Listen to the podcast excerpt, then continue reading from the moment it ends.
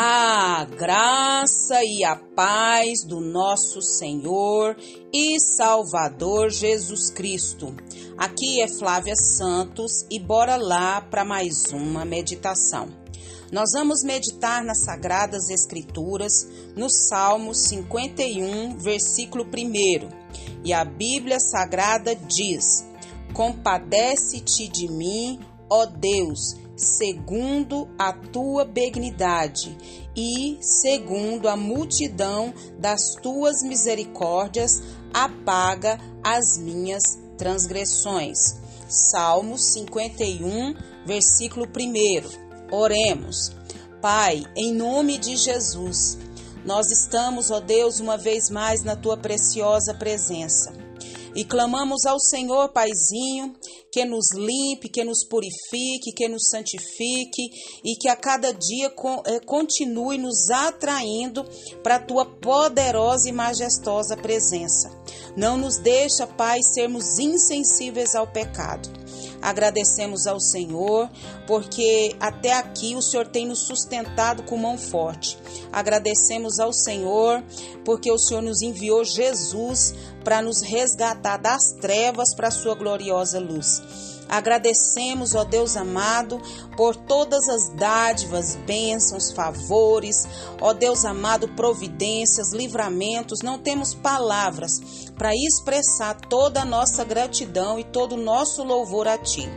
Também pedimos ao Senhor que continue falando conosco Fala conosco, ó Deus, porque necessitamos do Senhor, necessitamos da tua presença, necessitamos dos teus ensinamentos, das tuas direções, das tuas orientações. Abre a nossa mente, abre o nosso entendimento e que o Espírito do Senhor nos conduza a não sermos só ouvintes, mas praticantes da tua palavra. Em nome de Jesus, amém. Nós vamos falar sobre um coração puro. Isso um coração puro. E o Salmo 51, eu te é, eu te convido, né, a ler todo esse Salmo 51. Esse Salmo 51, ele é um salmo de Davi, e esse salmo é quando o profeta Natan veio ter com ele depois é, de Davi haver é, possuído Betseba. Então, esse Salmo 51 é um salmo de confissão e mais do que confissão é arrependimento. Então, nós temos a consciência que somos pecadores. Nós que tivemos um encontro com Jesus, somos pecadores, somos santos que ainda pecam. E nós precisamos o quê? Confessar os nossos pecados e nos arrepender desses pecados. O arrependimento é mudança de rota. Você estava indo para a esquerda, agora você vai para a direita. Então você muda de rota. Isso é arrependimento. Remorso, você tem aquele sentimento, aquela tristeza, mas você fica mal por uns dias, por umas horas, mas o remorso logo te leva ao quê? A praticar a mesma coisa. O arrependimento, ele faz com que a gente mude de direção, de rota. Então, o Salmo 51, eu te convido a ler esse salmo, a orar, a meditar e a pedir o Espírito Santo que fale ao seu coração. Então nós vamos falar sobre esse coração, um coração puro, um coração puro diante de Deus, um coração puro da parte de Deus. A gente como pecador pode ter isso, pode adquirir esse coração? Podemos sim. E diante desse Salmo 51, que tem 19 versículos, é, tem algumas lições que eu quero compartilhar com você. E para que a gente tenha esse coração puro, esse coração que é moldado por Deus, pelo seu Espírito Santo, um coração da parte de Deus. A primeira lição que a gente tem desse Salmo 51, que ele é inclinado para a impureza. É isso mesmo. E quando eu digo nossa, é da humanidade. o coração do homem é inclinado para a impureza. Então a conversão não erradicou a natureza adâmica. Então o coração humano ainda se inclina para o mal. Ele é um laboratório de impurezas, uma fábrica de coisas que não agradam a Deus. Um coração corrupto, um coração que se afasta de Deus para os desejos e práticas do mal, né? As coisas da carne ainda militam contra o espírito. E nós precisamos ter essa consciência que a carne milita contra o espírito, os dois estão em guerra. Qual dos dois nós vamos alimentar mais? O espírito ou a carne? Eu preciso matar a carne de fome e alimentar e muito o espírito. Segunda lição, que o coração é enganador. Nós precisamos ter a consciência. Por isso que nós temos que ir para a Bíblia, estudar a Bíblia. Então é enganador o coração e ele se cobre com mantos de quê? De piedade, mas enquanto navega no quê? Nas águas da impureza. Veste-se de justiça, mas se alimenta de quê? De vaidade né? Faz propaganda de santidade, mas no entanto, ele encobre as suas transgressões. O nosso coração não é confiável, já diz a palavra de Deus. Então, a primeira coisa, o nosso coração é inclinado para a impureza por causa do pecado.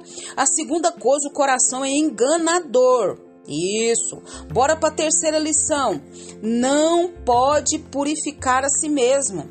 O nosso coração não pode purificar a si mesmo.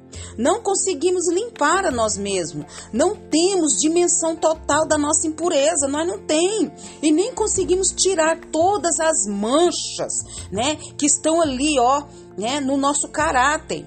Não podemos salvar a nós mesmos e nem nos santificar. A nossa incapacidade, ela é total. Então, o coração é inclinado para a impureza, o coração é enganador e o coração não pode purificar a si mesmo. Quarta lição: o coração não pode ser apenas reformado.